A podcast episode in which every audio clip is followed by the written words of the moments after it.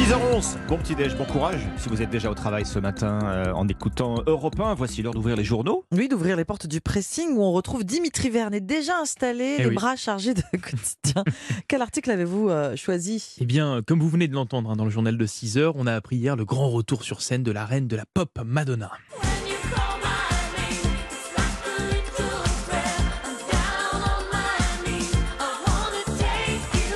Et oui, la chanteuse américaine a annoncé son Celebration Tour pour fêter ses 40 ans de carrière. Bon, mais si je vous parle de Madonna ce matin, c'est pour une toute autre raison bien différente.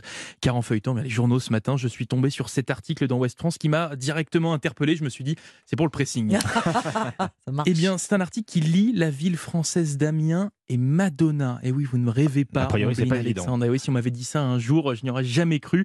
Mais c'est pourtant bien le cas. En témoigne le message posté par euh, la maire de la ville hier sur les réseaux sociaux, Brigitte Fourré. Madonna, vous ne connaissez probablement pas la ville d'Amiens, ville dont j'ai l'honneur d'être le maire, mais depuis quelques jours, un lien particulier s'est noué entre vous-même et notre ville. Mais alors, quel est ce lien Vous allez me dire, Ombline Alexandre? Eh Quel bien, est ce lien?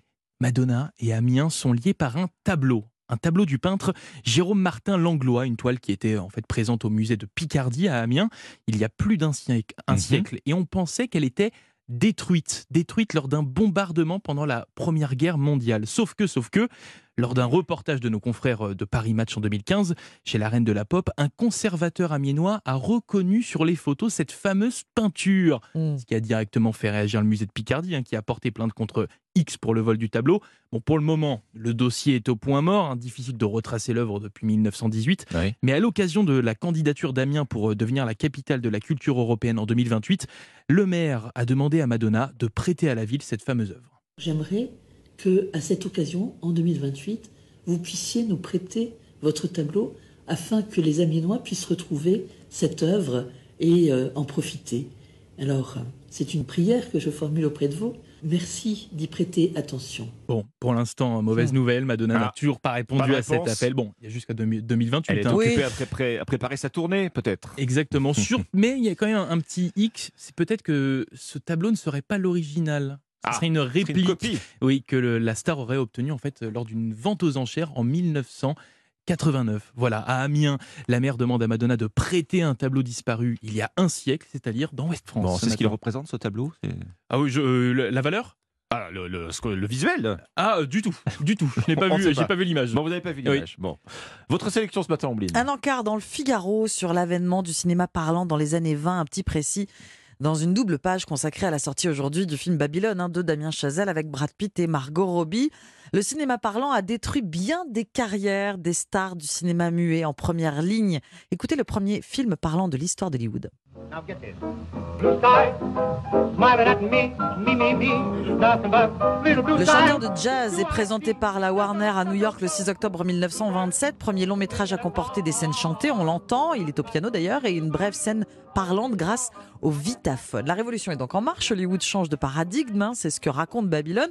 C'est aussi ce que raconte le film culte Singing in the Rain en 1952, réalisé par euh, Stanley Donen et par le chorégraphe Gene Kelly. On y découvre donc le personnage de Lina Lamont, une belle blonde ravissante idiote, jouée par la très très drôle Jean Hagen, qui sera récompensée par un Oscar d'ailleurs.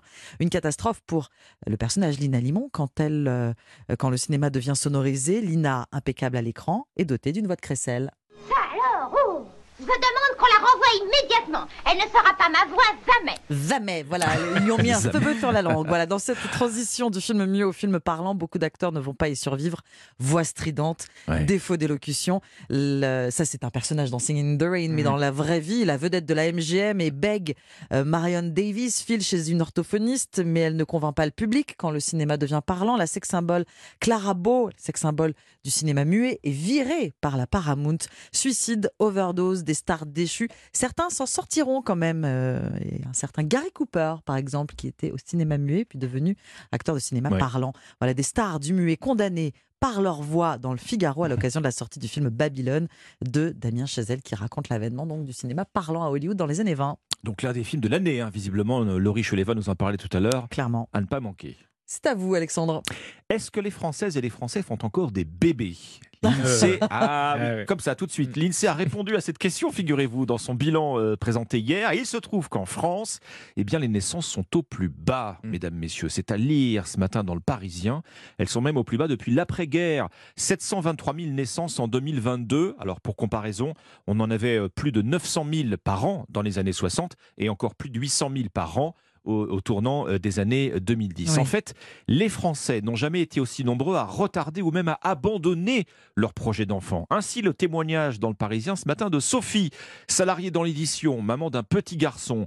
Sophie a 45 ans et elle nous le dit sans détour. Eh bien oui, le Covid a eu raison de mon désir d'avoir un deuxième enfant. Alors les Français font moins de bébés, ça c'est une certitude, euh, chiffre à l'appui, mais le tableau n'est pas si sombre. hein. Si on dézoome un tout petit peu au-dessus de la France et qu'on regarde ce qui se passe chez nos voisins, eh bien on remarque que nous restons, la France, euh, le pays le plus fécond en Europe. Ah. Notre Mm. taux de fécondité en France, 1,83 enfants par femme. Alors dit comme ça, évidemment, c'est pas très joli. hein, ça rappelle les leçons de, de géographie, euh, de démographie. Oui. Forcément, c'est une moyenne. hein, et une moyenne qui nous place donc en tête des pays européens devant la Roumanie, 1,8. Tout cela nous place quand même en dessous du seuil de ce qu'on appelle le renouvellement de la population. Mhm. On estime qu'il est à 2,1 enfants par femme. On est à 1,83. Euh, ça veut dire quoi? Bah, Ça veut dire qu'en France, la pyramide des âges, euh, elle, elle, euh, elle montre lentement mais sûrement un vieillissement de la population. Mm. Je vous rassure, hein, je ne vais pas vous parler là, ici et maintenant, de la réforme des retraites, bien que euh, les deux soient liés. Lié, oui. En revanche, si je vous parle de mariage, 2022 a carrément été une année faste. 240 000 mariages célébrés l'an dernier. Eh ben, c'est le record des dix dernières années. Pourquoi? Rattrapage post-Covid. Oui, Mais bien Évidemment, un temps de mariage euh, euh, annulé pendant la crise sanitaire, bah, du coup l'année dernière c'était un petit peu l'embouteillage dans les salles de mariage. Alors si on dit en revanche ils se marièrent et eurent beaucoup d'enfants, bah, visiblement en Ça marche plus. 2023 il faut quand même réécrire un tout petit peu la fin du conte de fées. Le Covid a été bon pour les mariages, mais pas bon pour les bébés. Non, visiblement non. C'est ce qu'il faudra retenir. Merci beaucoup, Alexandre. Merci, Dimitri. C'était le pressing.